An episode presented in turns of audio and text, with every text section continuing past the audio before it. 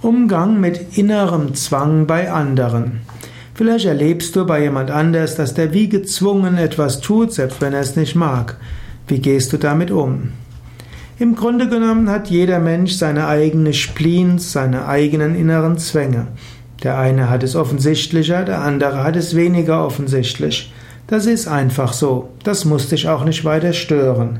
Es hängt jetzt davon ab, ist das Ganze jetzt relevant für dich und für eure Zusammenarbeit oder nicht? Ist es nicht relevant? Dann ignoriere es.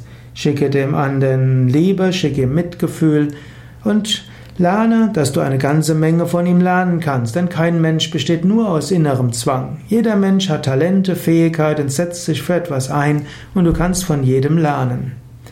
Wenn der andere einen inneren Zwang hat zu etwas, was eure Zusammenarbeit behindert, dann ist gut, das zu thematisieren.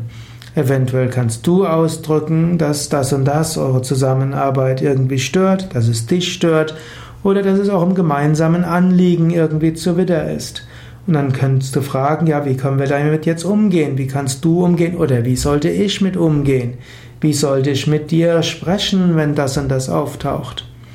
Sprich offen, sprich wertschätzend und Sprich mit Respekt.